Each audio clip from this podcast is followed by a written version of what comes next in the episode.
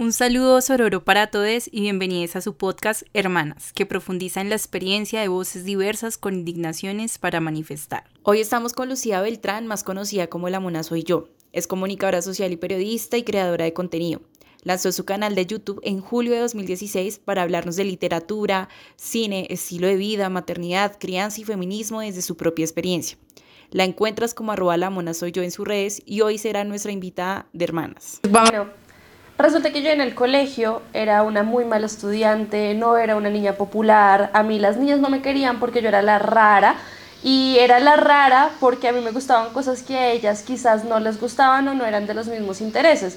Obviamente con el tiempo descubrí que eso significaba que yo tenía un trastorno de déficit de atención e hiperactividad no eh, estudiado cuando era niña, pero yo en ese punto me sentía muy triste cuando yo era adolescente y pues en mi colegio yo era una persona muy triste porque no tenía como amigas y me la pasaba viendo televisión.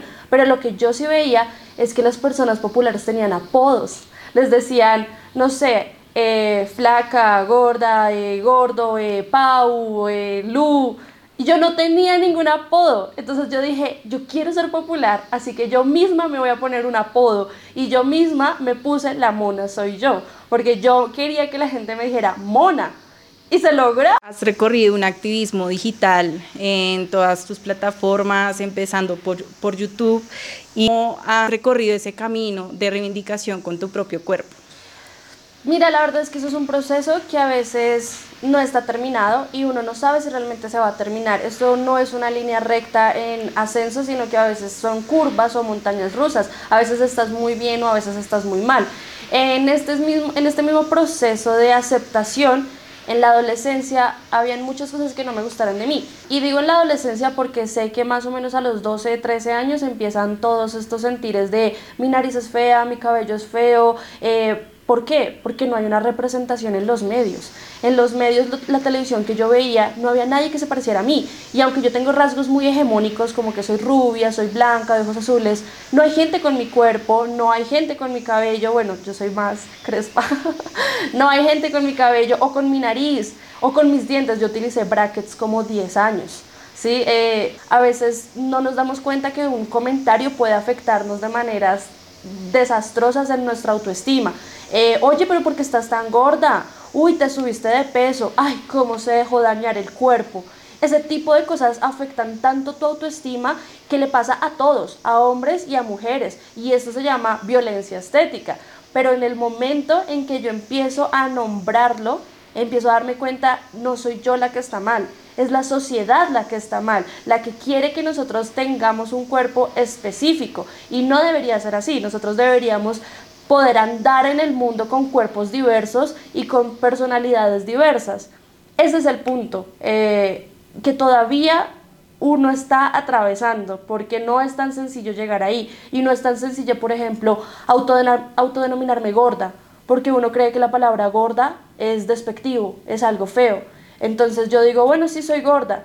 Y aunque por supuesto dentro de este espectro también hay un montón de cuerpos diversos, entonces la gente va a decir, ay no, pero tú no eres gorda, eres bonita. ¿Cómo así? ¿Eso qué tiene que ver? Porque gorda y porque bonita es diferente. ¿no? Yo soy bonita o por lo menos tener una relación neutral con nuestro cuerpo. Porque no se trata de me amo y soy hermosa, sino este es el cuerpo que tengo, estas son las facciones que tengo y trato de llevar una relación neutra con él.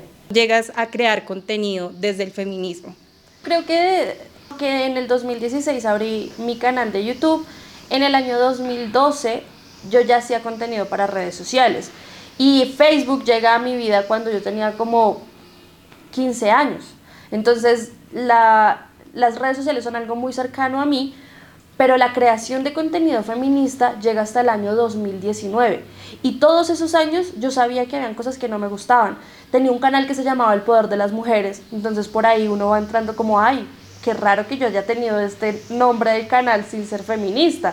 En el 2019 cambio un trabajo donde empiezo a conocer personas que me ayudan un montón a ver más allá de mi propia burbuja. Empiezan a mostrarme libros, empiezo a entrar en escuelas de activismo y en el año 2020 hago la creación de contenido como tal.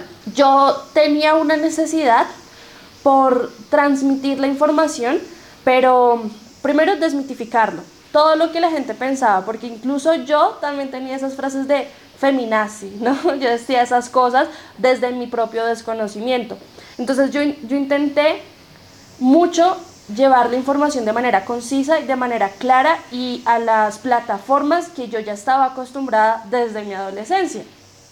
Y yo dije, voy a cambiar de contenido. Ya, o sea, eso es lo que yo quiero hacer. Quiero cambiarlo a feminismo, pero todavía me faltaba mucho, mucho camino por recorrer, porque apenas yo sabía la punta del iceberg de lo que... Relaciona al tema del aborto, pues has tenido como mucha presencia en redes. Y eh, pues dentro de ese activismo que has pasado también en la escena musical con Mi Causa Justa. De la falda y vamos para la calle, en la causa justa, vamos para adelante. Con Agárrate la falda. ¿Quién domina nuestro cuerpo? ¿Quién decide cómo visto? ¿Quién decide lo que hago? ¿Quién decide cómo bailo? ¿Quién domina nuestro cuerpo? ¿Cómo fue ese proceso? Como que me cuentes, porque siento que desde ahí también conocimos a otra mona. Em, antes, en el 2017 más o menos, o 2016 estaban de modas los Rose Yourself Challenge. Y yo ahí empecé a hacer canciones y yo ahí dije, esto es muy chévere, me gusta mucho. Y como yo lo veía en los youtubers que eran videos que tenían más reproducciones que un cantante o un artista colombiano famoso, yo dije, por aquí es la cosa.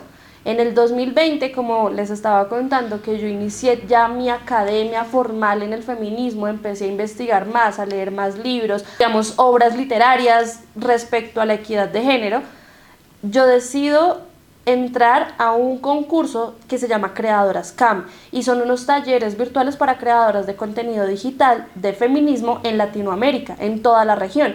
Cuando entro ahí, la mente se me expandió un montón.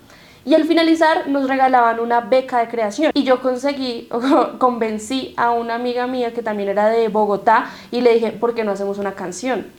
Yo veía que había una, mm, como, como un quiebre en las canciones del feminismo y es que si tú las buscabas, a veces era difícil encontrarlas en YouTube o no estaban en las plataformas de audio como Spotify. Y eso pues cortaba un poco la brecha de volver masificado algo tan chévere como una canción, que es una, un contenido donde tú vas a informarte y va a estar en tu cabeza y va a ser un ritmo chévere. Y el tema que más le atormentaba un poco a las mujeres o nuestras seguidoras era el acoso callejero. El año de mi gusto no es tu problema y adaptamos bastantes como frasecitas de otras canciones como el reggaetón y la producción es grandísima. Y luego quedó embarazada. Entonces en el 2020, 2021 yo ya estaba embarazada y estábamos en plena demanda para la despenalización del aborto en Colombia. Entonces se da la oportunidad de que yo ya había participado en un debate en un canal eh, de una youtuber famosa que se llama Kika Nieto hablando del aborto y de maternidades deseadas. Entonces eso también fue un filtro que empezó desde julio y teníamos tiempo récord porque yo en agosto... Ese momento en el que probaron la sentencia C055, ¿cómo fue ese día para ti? Yo intenté estar lo más que pude en toda la la militancia en las calles y en todo el activismo digital de la despenalización. Pero ese día yo estuve en mi casa porque yo apenas llevaba un poco más de seis meses de haber dado a luz. Entonces yo no podía movilizarme tanto y tampoco podía ir a lugares con tanta gente pues por mi hija. Así que ese día pues yo estaba aquí pendiente desde la mañana, tuiteando, retuiteando, leyendo, escribiéndole como a mis compañeras que ya estaban allá en la calle. Y por supuesto para mí fue gigante la emoción, yo estaba demasiado feliz, de verdad me puse a llorar porque era como no puedo creer que hayamos logrado esto tan histórico. ¿Qué maneras has vivido ese activismo siendo madre? La verdad es que todo empieza también con las crianzas. Yo creo que no se puede hablar de feminismo sin maternidad, porque nosotros tenemos mamás, tenemos abuelas, tenemos bisabuelas y cada una de ellas ha vivido situaciones por culpa del patriarcado, por culpa del machismo, esa de una u otra manera. Y muchas de nosotras vinimos a sanar todo ese linaje femenino. Es que es increíble cómo desde, desde, desde este punto histórico nosotros somos la oveja negra, porque decidimos decir, ya no vamos con esto, ya no queremos hacer esto. Yo ya tenía esos conceptos y a mí me dolió mucho entender eso tarde, cuando mi abuela estaba enferma, porque yo no fui tan como yo no era tan consciente cuando mi abuela estaba sana y yo vi cómo mi abuela tuvo que vivir tanto machismo con mi abuelo. Eh, aunque no hubo violencia física, hubo otro tipo de violencias, que es el que desconocemos muchas veces. Había violencia psicológica, había malos tratos, y todo eso calaba en mí, y luego yo digo, no quiero repetir nada de esto. Pero luego, cuando empiezas a ser mamá, yo siempre digo que entras como a un culto secreto. Porque desde el momento en que estás embarazada empiezas a saber cosas que nadie sabe, que ni en tu vida has escuchado. ¿Qué es eso de puerperio? ¿Qué es eso de calostro? ¿Qué es eso? O sea, ¿qué? Nadie tiene ni idea de esas cosas hasta que lo estás viviendo en carne propia. Y de ahí empezamos términos como BLW. ¿Qué? Empezamos términos como crianza respetuosa, crianza consciente. Y la crianza respetuosa es poner límites sin maltrato físico y sin maltrato en general. Me convirtió en una persona insegura, me convirtió en una persona que no sabe cómo expresar sus emociones, me convirtió en una persona que tiene miedo de desafiar a la autoridad. Todo ese tipo de cosas viene desde nuestra crianza y que claro se junta con el feminismo, porque de hecho si nosotros le enseñamos todo este buen trato, vamos a prevenir abusos en el futuro. Ha sido ese proceso de crianza, ya que nos cuentas pues una crianza respetuosa, una crianza libre de estereotipos. Eh, cuéntanos más. He tenido el apoyo de tener una gran red de apoyo es grande. Tengo amigas, tengo mi familia que me apoya un montón, tengo al papá de mi hija, pero yo hablo desde un privilegio muy grande donde tengo todo esto.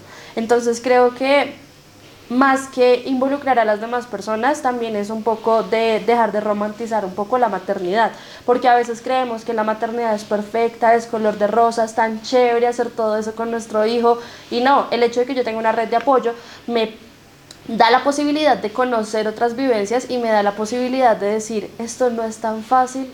Y cuando hablamos de, de que sería chévere involucrar a las demás personas, también hablamos de límites. También hablamos de, mamá, no le voy a dar agua, por ejemplo, antes de los seis meses, porque hay muchas abuelas eh, que quieren entrar en esa crianza porque ellas criaron de una manera y quieren que tú lo hagas de esa manera. Y a veces uno tiene que aprender a poner límites y decirle, no, es que no la puedes alzar porque tiene dos meses. Porque a veces el patriarcado se mete en las cosas naturalistas y es que tienes que amamantar hasta que ya tu hijo te lo pida cinco años amamantando y si la mamá no quiere, entonces no, no concebimos otras maternidades y también hay que hablar de eso. Todo el espectro de la forma en que criamos. Y no se debería juzgar también otras maternidades porque hacen lo mejor que pueden con las herramientas que tienen. Porque a mí, claro, me dijeron, ¿cuándo le va a poner los aretes? ¿Por qué no le ha puesto los aretes? Ay, la estás vistiendo como un niño, ¿por qué no le pones cosas más rosaditas? Y yo, es que estoy poniéndole solo ropa. O cuando voy a un lugar, oye, me haces un favor, quiero comprar tal juguete. ¿Es para niño o es para niña? Oye, necesito un tetero. ¿Es para niño o es para niña? Es un tetero. ¿Sí? No debería tener género. Y ahí todo esto eh, empieza a calar por el feminismo. Y además que me recuerdas mucho en el momento en que, bueno, mi hermana está embarazada, después como que llega, o sea, está toda la atención en ella, el cuidado, ¿no? Entonces llega como el parto eh, pues que es tremendo dolor y pues también la recuperación pues tiene un proceso, ¿no? Entonces eh, después es como con ese dolor ya solamente la atención va hacia el bebé, recuerdo mucho, entonces como que se llenaba también como tienes que hacer esto así, acá que profundices un poco más como en ese momento en el que fue tu proceso en el embarazo, si viviste también esa violencia obstétrica en el sistema de salud y en el parto. Sí, es, es bien interesante el hecho de cómo la atención siempre está en ti porque eres una mujer embarazada y te santifican. Como que santa, es una mamá, qué chévere, la decisión que estás tomando es increíble. Espera, me levanto para que te sientes acá. No, no, no, no corras esto, no, no, no, espera, espera, no cargues porque estás embarazada. O sea, todo está en ti. Pero en el momento en que nace tu hijo, tú ya pierdes ese sentido y ahora la prioridad es tu hijo. Y está bien, pero tú no eres la culpable de todo. No coma gaseosa, no coma granos porque le van a dar gases y le van a dar cólicos a los bebés. Y hay un montón de desinformación que se viene como eh, pasando de generación en generación. Porque eh, no, lo que yo coma no afecta a mi bebé, porque son sistemas totalmente distintos. Pero ¿cómo van a saber eso? Si hasta los mismos médicos de la salud normal dicen esas cosas. Y esos médicos a los que uno tiene ese acceso cuando paga son los que le informan y le dicen, tranquila, usted puede comer lo que quiera, hablemos del colecho, puedes dormir con tu hijo hasta donde tú quieras, hablemos del porteo ergonómico, hablemos del el BRW, de la alimentación complementaria, de la lactancia materna exclusiva, pero allá. Y entonces hay un montón de mamás que no pueden tener esa información. Y eso es desgastante y de eso también se habla y se le exige al Estado. Entonces, yo tuve la fortuna de no vivir violencia obstétrica. Solo una vez porque mis primeros meses de embarazo sí estuve en la salud pues normal, digámoslo así, que tiene acceso todas las personas. Y también ahí hay un privilegio porque obviamente muchas personas también cuentan con CISBEN y luego está la salud normal y luego la salud complementaria y la prepagada y demás. Digamos en la salud ah, después del CISBEN, cuando fui a mis primeros controles, tuve una ginecobstetra gordofóbica, que lo primero que me dice es, usted se está subiendo mucho de peso. Señora, estoy embarazada. Deje de comer. A una señora embarazada usted le está diciendo deje de comer. ¿Qué es eso tan violento? Y aparte se está dando cuenta, usted se imagina que yo me hubiera tomado eso en serio y durara días sin comer, lo que le haría a mi bebé, bueno, al feto, como queramos llamarlo, lo que yo le haría a mi cuerpo y a la persona que, que, próximamente va a salir a la luz. Ya después entré a prepagada y empecé a tener un trato totalmente distinto. Yo tuve un parto em, en una habitación privada, ¿sí? O sea, son como unos privilegios, juepucha, que ojalá todas las personas o todas las mujeres embarazadas o todas las personas gestantes pudieran obtener. Ojalá todos pudiéramos tener eso en la habitación y que cuando uno esté gritando de dolor, lo, lo que le digan no sea, ah, pero cuando usted lo estaba haciendo no estaba gritando. ¿cierto? O que uno dice, no me aguanto el dolor, quiero una epidural y le digan no. Que hemos hablado de que siempre nos, eh, a madres o cuidadoras, nos están eh, juzgando cómo deben ser las cosas, ¿no? Y como que las madres, como, ¿será que lo estoy haciendo bien? ¿Será que lo estoy haciendo mal? Y pues llega la culpa. Entonces, ¿te ha pasado en este proceso de la crianza?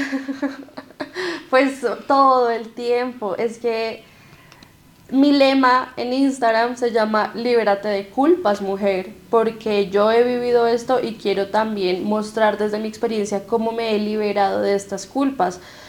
Em, les voy a contar una anécdota y mi mm, el papá de mi hija y yo estamos separados. Entonces cuando él vivió conmigo los primeros meses, eh, más o menos hasta el séptimo mes, pero ya después estábamos solos, mi hija y yo estábamos solas.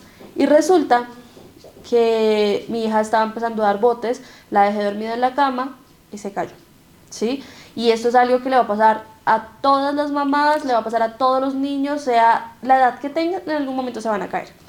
Obviamente era mi primera vez, yo estaba súper asustada, estaba muy nerviosa, no sabía qué hacer, o sea, ella estaba bien, lloró un poquito y ya se recuperó, pero uno queda con mm. ese de soy una mala mamá, la descuide, ta, ta, ta, ta, ta. Y cuando le hablo al papá de mi hija, pues me dice las mismas cosas. Eres una descuidada, ¿cómo hiciste esto? No sé qué. Y yo, cuando escuché eso, me calmé y yo, un momento, ¿usted dónde estaba? un momento, a ver.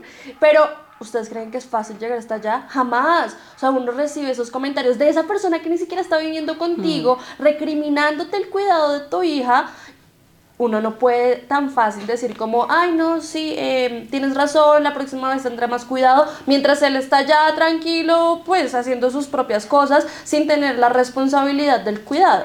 Entonces ese tipo de cosas te hacen sentir culpables. Y la culpa viene en muchos sentidos. Em, no estoy lactando bien, eh, no está durmiendo bien, se ensució, eh, no le traje otra ropa, eh, la comida que le di no le gustó, entonces uno se llena de culpas porque estoy cocinando mal o hay un montón de cosas que simplemente hay que dejarlos ser, hay que dejar a los niños ser, hay que, hay que estudiar mucho porque afortunadamente en internet hay una gran variedad de información y no solamente pues como les digo yendo a un pediatra muy bueno, obvio es lo ideal, pero si tú te informas con toda la cantidad de información que ya existe en Internet, cuando veas a un pediatra que te dé una información errónea, pues ustedes pueden confrontar la situación. Y ahí tú te vas a dar cuenta, ay, mi hijo, si no recibe fórmula, digo, si no recibe la leche porque no puede amamantar más, pues listo, le doy fórmula. No pasa nada. Si mi hijo no come este día, a los seis meses porque está apenas conociendo los, los alimentos, no importa si no come, le das de tu pecho, le das fórmula. O sea, como liberarse, como esa carga, está, es muchísimo más fácil. Y en pareja, me imagino que la carga también puede ser peor en el momento en que tú sientes que tienes que hacerlo todo y entonces no quieres soltar el control. Eh, ay no, usted hace mal el mercado, ay no, usted viste mal a, la niña o al niño, mejor no lo vuelva a hacer. Y empezamos a quitarles responsabilidades. Y cuando ellos ya no están ahí presentes, entonces es como, pero usted por qué no lo hace? Ay, pues es que usted me dijo que yo lo hacía mal, pues yo no lo volví a hacer. Pero como que desde tu experiencia como madre, eh, ¿cuáles son los principales mandatos que se deben desmentir sobre la maternidad? ¿Cuáles crees? no sé, a ver, em, un mandato que yo creo que hay que desmentir es que la mamá tiene que estar 24/7 con su hijo y no puede hacer nada más. O sea, denso, porque tengo una amiga eh, que es como una de mis mejores amigas y yo fui a visitarla y entonces no estaba con, con, el papá de ella. Y el papá lo primero que me pregunta es, ¿y dónde está su hija? Y yo, no, pues está con el papá de ella. ¡Ah! ¿Cómo así? Es que eso no debe ser el, hijo tiene que estar con la mamá siempre, usted no debería estar aquí o al menos tiene que traerla. Y ese es el primer mito que hay que quitar de la cabeza de las personas. O sea, es importantísimo que tú también te des tus espacios. Y aquí viene la segunda cosa. Y esto, miren, esto es algo que revuela avisperos. Eres primero mujer que mamá nada que hacer, porque tú primero fuiste mujer antes que ser mamá y muchas veces cuando somos mamás se nos olvida eso y entonces nosotras nos vamos para el piso nuestra prioridad ya no somos nosotras sino nuestro hijo y hay que mantener un equilibrio. Obvio mi prioridad es mi hija, pero yo también tengo que ser mi prioridad, porque si yo no estoy bien, ¿quién va a cuidar a esa criatura? Si yo no estoy bien en mi mentalidad, si yo no estoy bien en mi salud, ¿quién va a cuidar a mi bebé? Y la tercera cosa es que hay que aprender a soltar el control no es fácil, jamás, jamás, jamás va a ser nada fácil porque nadie va a cuidar a nuestros hijos mejor que nosotras mismas. Eso es indiscutible. Pero que la otra persona no lo cuide como nosotras no significa que la vaya a cuidar mal. Muchas gracias por juntarse con nosotras. Dejen en los comentarios si les gustó esta conversa y a cuáles otras hermanas deberíamos entrevistar. Nos vemos en el próximo episodio. Ya sabes que nos puedes escuchar en Spotify, en todas tus plataformas favoritas de podcast y en YouTube y en Instagram estamos como Manifiesta Media. Chao. Chao, gracias.